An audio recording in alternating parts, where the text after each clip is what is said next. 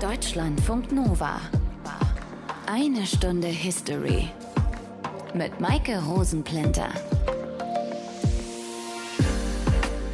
Zum Ende des Zweiten Weltkriegs waren sich die vier Siegermächte USA, UdSSR, Frankreich und Großbritannien eigentlich noch einig gewesen. Der deutsche Militarismus und Nazismus muss ausgerottet werden, damit Deutschland nie wieder, Zitat, die Erhaltung des Friedens in der Welt bedrohen kann. Zitat Ende. Nach zwei Weltkriegen innerhalb von 30 Jahren eine nicht ganz unverständliche Ansicht. Aber die Zeiten haben sich geändert. Auf einmal waren da Gräben zwischen Ost und West. Es wurden Mauern gebaut und die, die eigentlich Freunde und Familie waren, die wurden plötzlich kritisch beäugt und immer mehr zum Feind. Und dann plötzlich verlief die Grenze des Kalten Krieges direkt durch Deutschland. Deshalb wurden doch wieder Armeen in Deutschland gegründet. Im Mai 1955 in der Bundesrepublik und im Januar 1956 in der DDR. Und im Frühjahr 1962, da wurde aus der Freiwilligen Armee Nationale Volksarmee in der DDR eine Wehrpflichtarmee. Das ist unser Thema in dieser einen Stunde History. Aus den prallgefüllten Schatzkammern der Menschheitsgeschichte euer Deutschlandfunk Nova-Historiker Dr. Matthias von Helfeld. Hi Matthias. Sei gegrüßt. Wie war das denn in der sowjetisch besetzten Zone, also vor der Gründung der DDR im Oktober 49? Gab es da schon bewaffnete Kräfte? Ja, die gab es und die hatten noch eine bestimmte Aufgabe. Die sollten nämlich die Demarkationslinien bewachen. Das waren Abgrenzungen zwischen den von den Alliierten besetzten Zonen in Deutschland. Das galt im Westen wie im Osten. Und dort im Osten also, da übernahm die Rote Armee die Kontrolle. Aber bis Ende 1946, also rund anderthalb Jahre nach Ende des Krieges, gab es schon 40.000 ostdeutsche Polizisten. Waren das dann irgendwelche Hilfspolizisten oder waren das tatsächlich schon reguläre Polizeieinheiten? Einheiten? Naja, also so ganz genau kann man das wohl nicht sagen. Man nannte sie Grenzpolizei. Erstmal war es so eine Art Hilfsorgan der Roten Armee. Und als die DDR 1949 gegründet wurde, wurde das ein Teil der bewaffneten Organe der DDR. Und das Ganze wurde umbenannt in die Deutsche Grenzpolizei. Und die hatte folgende Aufgaben, nämlich die Überwachung der Grenzen zur damaligen CSSR und zu Polen, die Bekämpfung des Schwarzhandels, vor allem am Berliner Ring. Das war die Abgrenzung Westberlin Berlins gegenüber den drei Westsektoren, denn Berlin lag ja mitten im DDR-Gebiet, heute Brandenburg. Und es sollten Grenzübertritte verhindert werden, jedenfalls bis zum Mauerbau 1961. Aber bevor die Mauer gebaut wurde, wurden ja 1949 eben noch diese beiden deutschen Staaten gegründet. Danach wurden dann aber nicht direkt zwei Armeen in diesen neuen Staaten gegründet. Nee, das wurde nicht sofort gemacht, denn die Alliierten, die trauten den jeweiligen Deutschen in Ost und West nicht so richtig über den Weg. Aber etwas war nun auf einmal anders geworden nach dieser Staatsgründung, denn die Demarkationslinie, die ursprüngliche, die war nun auf einmal eine Staatsgrenze. Und schnell wurden dann aus den Polizeikräften das Reservoir für die spätere Nationale Volksarmee und 1950 wurde als erstes die Hauptverwaltung Seepolizei gegründet. Das war dann die Keimzelle für die späteren Seestreitkräfte. Und offiziell wurde dann die Nationale Volksarmee im Januar 1956 gegründet. Genauer gesagt am 18. Januar, aber schon vorher, und zwar schon lange vorher, wurde das proklamiert, dass das so kommen würde. Staatspräsident Wilhelm Pieck, der fordert im Juli 1952 eigene, starke nationale Streitkräfte. Und damit begann gleichzeitig die Karriere der kasernierten Volkspolizei, die war damals dem Innenministerium unterstellt. Und diese kasernierte Volkspolizei, die spielte bei der Niederschlagung des Aufstands vom 17. Juni eine ziemlich unrühmliche Rolle. Das Gesetz zur Gründung der Nationalen Volksarmee, das datiert allerdings tatsächlich erst vom 18. Januar 1956. Die Bundeswehr im Westen also, die war schon im Mai 1955 gegründet worden. Die NVA war eine Freiwilligenarmee, jedenfalls bis zum Mauerbau. Und die Bundeswehr im Westen, das war eine Wehrpflichtarmee. Da gab es also einen starken Gegensatz. Welche Rolle hat denn die SED, also die Sozialistische Einheitspartei Deutschlands, in der NVA gespielt? Das war wirklich eine entscheidende Rolle. Das Prinzip des Staates war ja, dass diese Partei, die SED, also den Staat lenkt und eben alles regelt. Deswegen gab es eine politische Hauptverwaltung innerhalb der Nationalen Volksarmee. Offiziere, aber auch niedere Dienstränge waren allesamt SED-Mitglieder und außerdem war natürlich der Staatssicherheitsdienst, die berühmte Stasi, in der Armee präsent. Stärkster Verbündeter der DDR war natürlich auch militärisch die UdSSR und deshalb standen die Soldaten der NVA im Kalten Krieg an der Seite des großen Bruders. Grit Eggerichs aus dem History Team. Ich bin müde wie drei Hunde und die feinsten Sachen stehen noch aus. Morgen sollen wir knapp 50 Kilometer zu Fuß wegschrubben und Start soll nachts um 2 Uhr sein, was bedeutet, ich kann nach 24 Stunden Wache ganze vier Stunden pennen. Das schrieb Eckhard Ulrich aus dem Wehrdienst bei der Nationalen Volksarmee in einem Brief an seine Eltern. Nachzulesen im Buch Kulturschock NVA. Er war 18 und erlebte die eineinhalb Jahre als extrem belastende, fremdbestimmte Zeit. Wie viele Wehrdienstleistende, egal ob in der Bundesrepublik, der DDR oder anderswo. Wir stehen in Reihe, ich huste. Der Gefreite W. Husten Sie, ohne dass ich es befohlen habe? Eine Runde um den Exerzierplatz. In zwei Minuten stehen sie wieder hier. Aus Sicht der SED war die NVA aber was völlig anderes als das westdeutsche Militär. Es ergibt sich immer deutlicher, die Wahrheit des Spruches, wenn zwei das Gleiche tun, ist es noch lange nicht das Gleiche. Das ist der Moderator Karl Eduard von Schnitzler, Kommunist mit Adelshintergrund. Im Fernsehen der DDR erklärte er den Bürgerinnen und Bürgern immer wieder gerne, die Welt bestehe aus einer guten Hemisphäre, der sozialistischen, und einer kriegslüsternen, der kapitalistischen. Dieses dezent schwarz-weiß gefärbte Narrativ ließ sich auch prima als Rechtfertigung dafür benutzen, dass ein sozialistischer, friedliebender Staat wie die DDR unbedingt eine Armee brauchte. Zum ersten Geburtstag der NVA 1957 kam Verteidigungsminister Willi Stoff zu einer Diskussionsrunde mit Schnitzler und NVA-Angehörigen ins TV-Studio. Unsere Regierung und Volkskammer haben das getan, um einen sichtbaren Beweis zu bringen für den guten Willen, dass wir uns verständigen wollen. Die Antwort von Westdeutschland darauf, die beschleunigte Aufstellung der 500.000 Mann Armee, die Einberufung der Jugendlichen, nur selbstverständlich kann man auf diese Dinge nicht ständig nur mit Abrüstungsvorschlägen antworten. Die DDR-Armee sei aber ein kleiner Trupp und niemand habe die Absicht, einen Wehrdienst einzuführen. Denn wir treiben keine aggressive Politik, sondern eine konsequente Friedenspolitik. Wir haben eindeutig erklärt, dass wir die Wehrpflicht in der Deutschen Demokratischen Republik nicht einführen werden. Die 21. Sitzung der Volkskammer der Deutschen Demokratischen Republik ist eröffnet. Knapp fünf Jahre später. Wir stellen fest, dass sämtliche Mitglieder des Hohen Hauses sich von ihren Plätzen erhoben und damit dem Gesetz über die allgemeine Wehrpflicht ihre Zustimmung gegeben haben. Was war passiert? Kurz zuvor hatten Grenztruppen der DDR West-Berlin abgeriegelt, offiziell um sich gegen den Imperialismus zu schützen, eigentlich aber, um die eigenen Bürgerinnen und Bürger daran zu hindern, in den Westen zu fliehen. Diese Grenze sollte mit immer besserer Technik von immer mehr Soldaten bewacht werden. Und dabei müssen wir eben sagen, dass wir nicht allein stehen, sondern dass dieses große Friedenslager eben von der Elbe bis zum Gelben Meer reicht und dass wir an der westlichen Front unsere Pflicht tun zur Erhaltung des Friedens. Die DDR war Mitglied im Warschauer Pakt. Und in diesem Militärbündnis unter dem Oberbefehl der Roten Armee sollte die NVA ihr Soll erfüllen. So ähnlich wie die NATO heute ihre Mitgliedstaaten drängt, zwei Prozent der Wirtschaftsleistung in Verteidigung zu investieren. Die DDR stockte ihren Wehretat immer weiter auf, bis sie Mitte der 80er Jahre 11 Prozent des Nationaleinkommens für Verteidigung und innere Sicherheit ausgab. 50 Prozent der Menschen jedes Jahrgangs bestellte sie zur Musterung ein, denn die Wehrpflicht galt nur für Männer wie bei der Bundeswehr. Ich lerne hier allerhand. Bohnern, Scheuern, Fenster putzen, Schrank und Päckchen bauen. Außerdem verblöden wir hier wohl. Wir schreien schon aus geringstem Anlass. Die Armeezeit verlief nach den preußischen Mustern militärischer Abhärtung, inklusive hirnloser Schikane wie dem hundertfachen Abschreiben des Fahneneids oder Liegestützen bis zum Zusammenbruch. Eine viel wesentlichere Seite ist die Bewusstseinsbildung, dass unsere jungen Menschen verstehen, wofür sie das Gewehr tragen und das unterscheidet uns doch wohl grundsätzlich vom Charakter der Ausbildung in den kapitalistischen Armeen. Esserei und Trinken ist miserabel. Sanitäre Anlagen saumäßig. Man hängt buchstäblich mit dem Hintern in der Scheiße. Vier Klos für 90 Mann.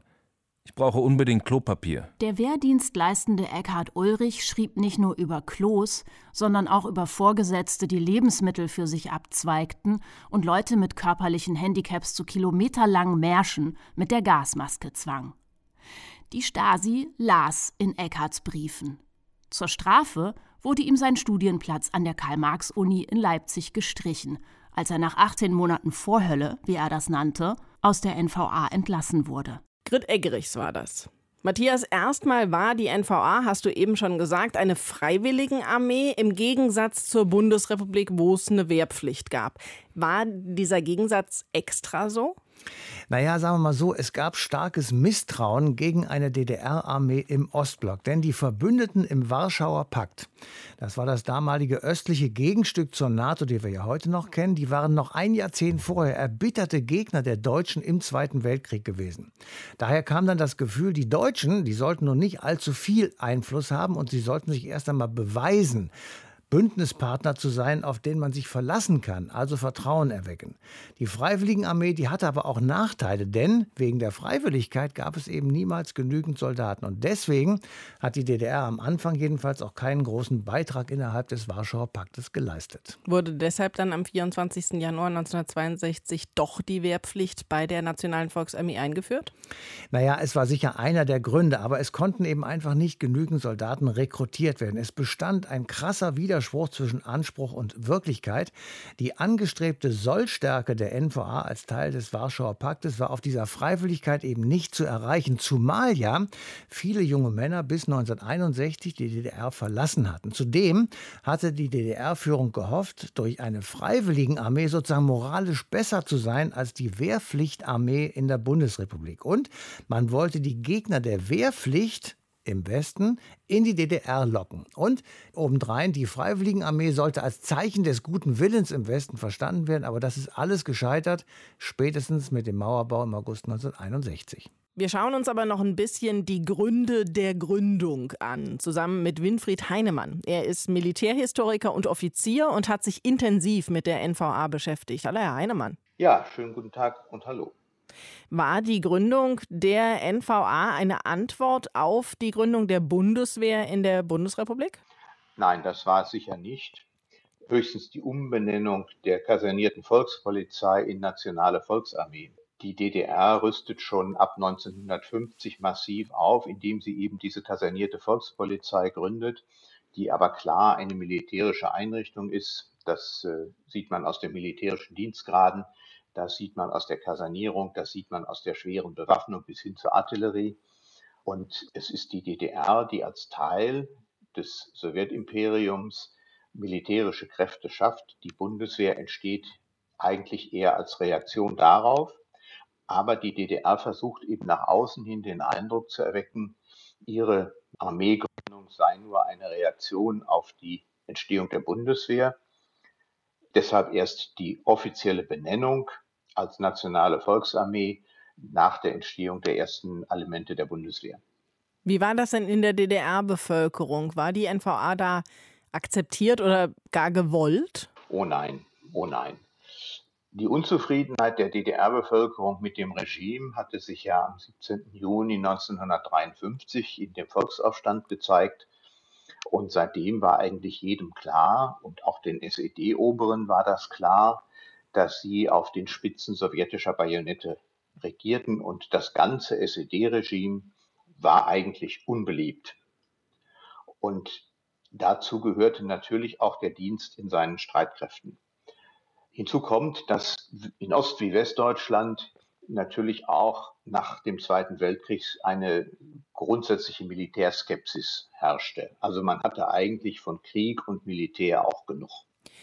Trotzdem wurde die NVA als Freiwilligenarmee gegründet. Waren das auch Gründe, warum sich dann nicht genug junge Männer freiwillig gemeldet haben? Ja, also es gibt die unterschiedlichsten, sagen wir mal, Anreize, um in die Volksarmee zu gehen. Systemgegner, denen man keine Verfolgung in Aussicht stellt, Kriegsgefangene in der Sowjetunion, die entlassen werden, wenn sie sich verpflichten, in die Volksarmee zu gehen. Insgesamt ist die Volksarmee bis zur Einführung der allgemeinen Wehrpflicht immer unterbesetzt gewesen. Es kommt noch etwas anderes dazu. Es trifft zwar durchaus den Kern, dass die Bundeswehr von ehemaligen Wehrmachtsgeneralen gegründet worden ist, aber die Volksarmee und auch schon die kasernierte Volkspolizei sind von Unteroffizieren der Wehrmacht gegründet worden und ich weiß nicht, was schlimmer war. Also der Dienst in der Volksarmee war sehr kommissig, war sehr noch an den Alltagsformen der Wehrmacht orientiert. So einen Reformschritt, wie die Bundeswehr ihn mit der inneren Führung gehabt hat, den hat es in der NVA nie gegeben. Und das machte eben den Dienst in den DDR-Streitkräften auch sehr unattraktiv. Sie haben eben gesagt, dass eine Armee in Ost und West umstritten war in der Zeit. In der Bundesrepublik hat diese Wiederbewaffnung ja eine ziemliche Debatte ausgelöst, also die Wiederbewaffnung der Bundesrepublik. Gab es diese Debatte denn dann auch in der DDR? Ja und nein. Also insoweit, als in der DDR noch eine offene Debatte möglich gewesen wäre, gab es da schon unterschiedliche Auffassungen. Aber die DDR ist natürlich zu diesem Zeitpunkt in der öffentlichen Meinung schon total gleichgeschaltet. Und dann muss man sehen, in der Bundesrepublik regt sich der Protest ja nicht so sehr aus pazifistischen Überlegungen heraus, sondern weil der Eindruck entsteht, dass die Bundesrepublik durch die Schaffung eigener Streitkräfte die deutsche Spaltung vertieft. Machen Sie das an meinem Namensfester Gustav Heinemann fest, nicht verwandt und nicht verschwägert. Der scheidet aus der CDU aus und legt sein Amt als Innenminister nieder aus Protest gegen die Wiederbewaffnung gründet eine eigene Partei. Das ist aber nicht eine pazifistische Partei, sondern das ist die Gesamtdeutsche Volkspartei. Das heißt, sein Anliegen ist zu verhindern, dass die Teilung Deutschlands verstärkt wird durch die Schaffung von zwei Armeen in Ost und West. Und das ist auch total das, was die DDR in ihrer Propaganda aufgreift. Sie bezeichnet die Bundeswehr als die Spalterarmee verweist immer darauf, dass die amerikanische Helme tragen, also das ist auch die amerikanische Söldnerarmee und ihre eigene Armee, die heißt Nationale Volksarmee. Das heißt, man spielt auch sehr mit der Karte, wir sind die eigentlichen Deutschen, die guten Deutschen. Man nutzt einen Stahlhelm aus der Endphase des Zweiten Weltkrieges. Man marschiert im Stechschritt, also man orientiert sich auch in den äußeren Formen viel stärker an der deutschen Militärtradition um die Bundeswehr eben als die Armee erscheinen zu lassen, die die deutsche Teilung verstärkt. Im Januar 1962 wurde dann auch in der DDR die Wehrpflicht eingeführt. Hat das irgendwas geändert an der Akzeptanz in der Bevölkerung? Nein, sicher nicht. Also wie schon gesagt, äh, die Bevölkerung hat das Regime eigentlich weit überwiegend abgelehnt und das ist durch den Mauerbau in Berlin natürlich nicht besser geworden. Man muss die Zusammenhänge eigentlich andersrum sehen. Erst der Mauerbau erlaubt es der DDR überhaupt, die Wehrpflicht einzuführen. Hätte man eine allgemeine Wehrpflicht eingeführt vor dem Mauerbau, dann musste man davon ausgehen, dass die Fluchtbewegung sich noch einmal vervielfachen würde, weil eben der Dienst in dieser Armee eigentlich sehr unbeliebt war. Sagt der Militärhistoriker Winfried Heinemann. Danke Ihnen für die Information. Ja, gerne. Bei der Gründung der Bundeswehr wurde viel auf das Wissen von ehemaligen Soldaten der nationalsozialistischen Wehrmacht zurückgegriffen. Matthias, war das bei der NVA auch so? Ja, auch wenn es dem einen oder anderen wehtut, es war zumindest ähnlich. Warum sollte es auch anders sein? Denn wenn man Soldaten in diesen Jahren brauchte, dann brauchte man eben auch erfahrene Soldaten und das waren in aller Regel Angehörige der Wehrmacht. Genau gesagt, am 1. Januar 1958, da hatte die NVA 20.400 Soldaten. Davon waren 4.600 ehemalige Wehrmachtsangehörige, also knapp 23 Prozent. Wow. Die meisten waren allerdings untere Ränge, etwa 400 von ihnen waren Offiziere. Und welche Rolle haben die in der NVA gespielt? Das werden wir gleich noch mal so ein bisschen vertiefen, aber vorab schon mal gesagt, einige waren tatsächlich in höheren Kommandostellen. Die Partei, die SED, die steuerte dagegen, gab einen Beschluss des SED-Politbüros, wonach ehemalige Wehrmachtsangehörige nach und nach entlassen oder frühzeitig pensioniert werden sollten. Aber auch danach gab es noch ehemalige NS-Soldaten in den Reihen der NVA. NVA. Und damit fand in der DDR das statt, was eben auch in der Bundesrepublik stattfand, nämlich eine vielleicht sogar notgedrungene Übernahme von belasteten Soldaten. Und über dieses Thema spreche ich noch ein bisschen ausführlicher mit Bernd Wagner. Er war selbst Oberstleutnant der Kriminalpolizei in der Deutschen Volkspolizei und Er ist Experte zum Thema Rechtsextremismus und Rechtsradikalismus. Und eines seiner Forschungsthemen ist der Rechtsextremismus in der DDR. Hallo, Herr Wagner. Ich begrüße Sie recht herzlich. Welchen Einfluss hatten denn ehemalige Nazis in der DDR-Gesellschaft der 50er und 60er Jahre? Das ist ein ziemlich komplexes Thema. Offiziell natürlich gar kein. Das ist schon von der politischen Doktrin her nicht möglich gewesen. Mm, zumal die DDR ja ein Entwicklungsprodukt auch des Moskauer Stalinismus war auch von deutschen Kommunisten mitverantwortet. Die Gruppe Ulbricht ist kurz nach dem Kriege in Deutschland aufgetaucht, hat die KPD wiederbelebt und hat auch dann die Vereinigung mit den Sozialdemokraten sehr massiv betrieben. Die SED entstand und 1948 lief eine Stalinisierungswelle durch die Ostzone in dem Zusammenhang sind natürlich auch dann staatlich Bestalte, dann mit der Gründung der DDR 1949 bestallte Sicherheitsorganisationen staatlicherseits entstanden. Vorher wurden die auch durch die sowjetische Militäradministration, ja wie die deutsche Volkspolizei, also mein Dienstag später, gegründet und auch äh, in, ins gesellschaftliche Leben eingeführt worden. Es wurde alles dann durch Kommunisten geführt und auch durch ich sage jetzt mal zum Kommunismus gewendete Sozialdemokraten. Und insofern konnten natürlich, weil ja auch der Antifaschismus ja die Doktrin nach 1945 war, Nazis jetzt keinen großen staatlichen und gesellschaftspolitischen Einfluss mehr gewinnen. Anders als in der Bundesrepublik, wo ja äh, Anfang der 50er Jahre ja eine Nazi-Partei verboten werden musste, weil sie schon wieder sehr massiv am Werk war, also die Sozialistische Reichspartei. Also insofern spielten die Nazis in dieser Zeit keine politische, gesellschaftspolitisch bedeutende Rolle, aber gleichwohl hatte sich natürlich der Nationalsozialismus als Ideologie und Lebens Einstellung auch auf der kulturellen Ebene durchaus noch als lebendig erwiesen. Das ist noch ein Einfluss, der sehr deutlich in den Jahren war, auch bis äh, auch noch in die 80er Jahre, also als die DDR noch bestand, waren solche Einflüsse zu spüren, äh, als Gesellschaftsideologie, aber auch als Traditionsbezüge wo Teile der Bevölkerung durchaus nicht durch waren mit dem Thema eines Anführungszeichen positiven Verhältnisses zum Dritten Reich zwischen 1933 und 1945. Und es war ja auch im Grunde der Übergang von einer Diktatur in, in eine andere.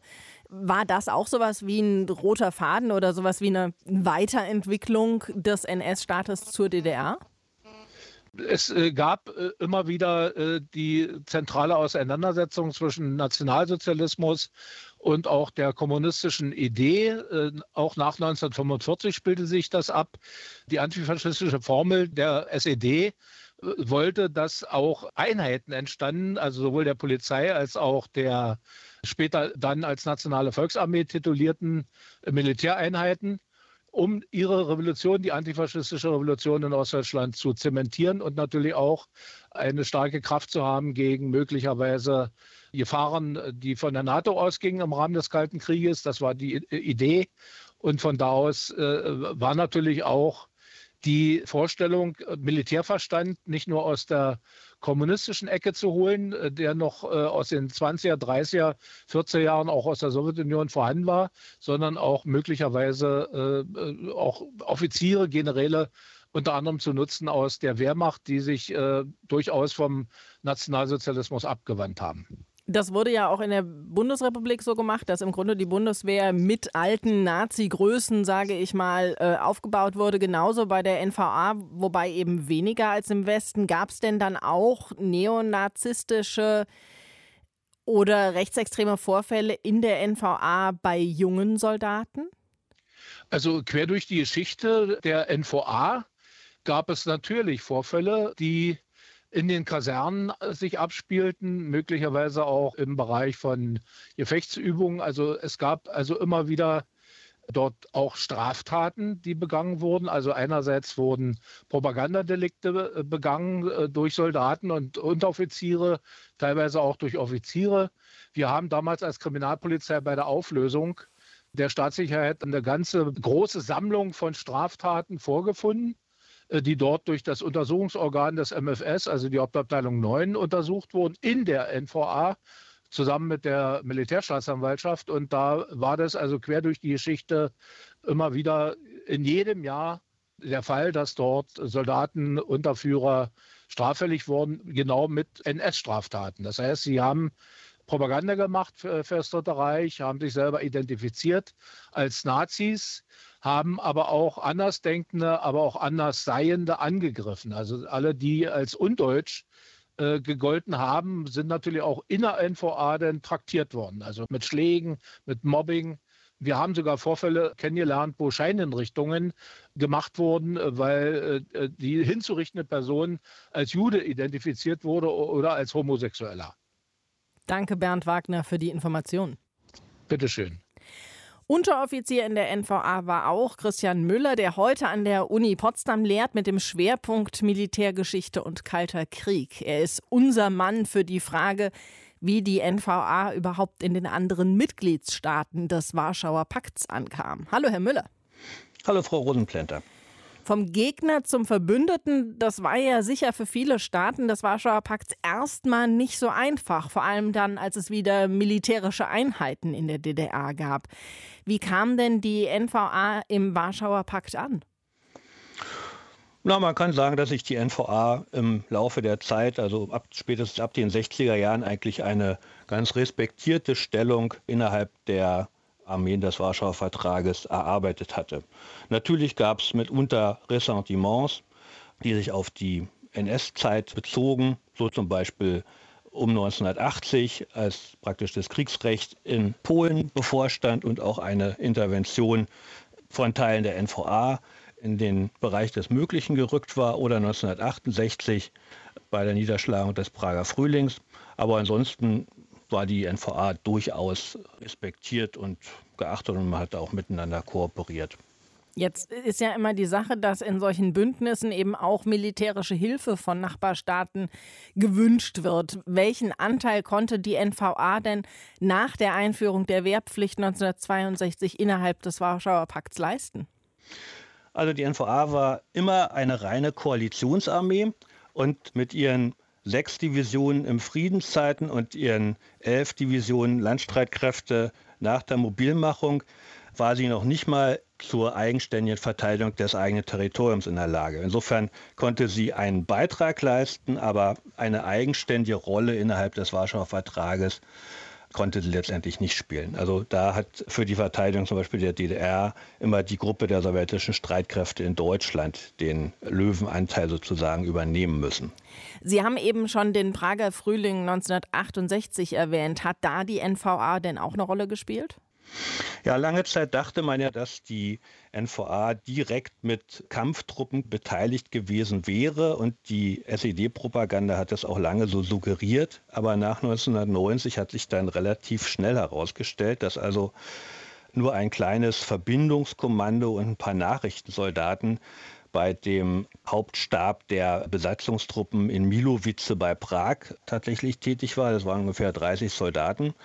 Darüber hinaus standen die 7. Panzerdivision und die 11. Mordschützendivision im Süden der DDR in Bereitschaft, in die Tschechoslowakei einzumarschieren. Aber das haben sie nicht gemacht und zwar aus politisch-propagandistischen Gründen vor allen Dingen nicht, weil man genau 30 Jahre nach dem Münchner Abkommen keinen Einmarsch deutscher Soldaten in die Tschechoslowakei wollte, von sowjetischer Seite insbesondere. Sie haben gesagt, die Soldaten waren in erster Linie eben für die Verteidigung der Außengrenzen der DDR zuständig. Wie war das denn aber mit Produktionsprozesse, in die sie eingespannt wurden? Also zum Beispiel waren Soldaten der NVA Erntehelfer oder an anderen Produktionsstätten in der DDR-Wirtschaft eingespannt? Hierzu muss man sehen, dass die DDR eigentlich seit ihrer Gründung und auch infolge eben der massiven Abwanderung nach Westdeutschland immer Arbeitskräftemangel hatte. Daher war es eigentlich schon in den 50er Jahren gang und gäbe, dass an Brennpunkten der Volkswirtschaft immer Soldaten eingesetzt worden sind. Das waren dann in den 50er und frühen 60er Jahren vor allem die Landwirtschaft, was dann eben auch mit den Folgen der Kollektivierung der Landwirtschaft zusammenhing, dass eben viele Landwirte eben die DDR in Richtung Westen verlassen haben. und man eben mit der Mechanisierung dort auch noch nicht so weit war, wie man es eigentlich dann angestrebt hatte. Und später waren es dann eben vor allen Dingen die Bereiche Energieversorgung, teilweise Bauwesen, Schiffbau, da wo Arbeitskräftemangel herrschte, da war die NVA mit Personal im Einsatz. Und in den 80er Jahren kann man sagen, dass also praktisch ständig 10.000 Soldaten der NVA in der Volkswirtschaft tätig waren. In den Spitzenzeiten dann eben auch deutlich mehr. Ja, also das war sozusagen eine Daueraufgabe. Sagt Christian Müller. Danke dafür. Sehr gerne. Und damit sind wir beim Fazit dieser Sendung angekommen. Matthias, gibt es denn Parallelen zwischen der Bundeswehr und der Nationalen Volksarmee? Also ich finde schon. Es waren deutsche Armeen, beide waren Nachfolgearmeen der Wehrmacht des Zweiten Weltkriegs und in beiden Fällen gab es Schwierigkeiten in der Bevölkerung, Akzeptanz zu finden. Es gab wenig Freiwillige in der DDR und es gab eine heftige Wiederbewaffnungsdebatte in der westlichen Bundesrepublik. Sie hätten auf beiden Seiten zur Not aufeinander schießen müssen und das gab für jede Seite ein Legitimationsproblem. Es gab im Übrigen sehr viele Berichte, dass das Material gar nicht einsatzbereit war und der Wehrdienst war auf beiden Seiten extrem demotivierend. Rekruten haben das meist als eine vertane Lebenszeit angesehen. Insofern also gibt es für mich jedenfalls ein großes Fragezeichen, ob sie das getan hätten, wozu sie eigentlich da waren, nämlich aufeinander zu schießen. In der nächsten Sendung gehen wir zurück in eine Zeit, in der Deutschland auch nicht geeint war, sondern aus vielen verschiedenen Reichen und Ländern bestanden hat und es noch Könige gab und Kaiser. Und der, um den wir uns kümmern, ist Otto der Erste, auch Otto der Große genannt. Er wurde 962 zum römisch-deutschen Kaiser gekrönt. Das also das nächste Mal. Bis dahin euch eine schöne Zeit, macht's gut. Deutschlandfunk Nova. Eine Stunde History. Jeden Freitag neu. Auf deutschlandfunknova.de und überall, wo es Podcasts gibt. Deine Podcasts.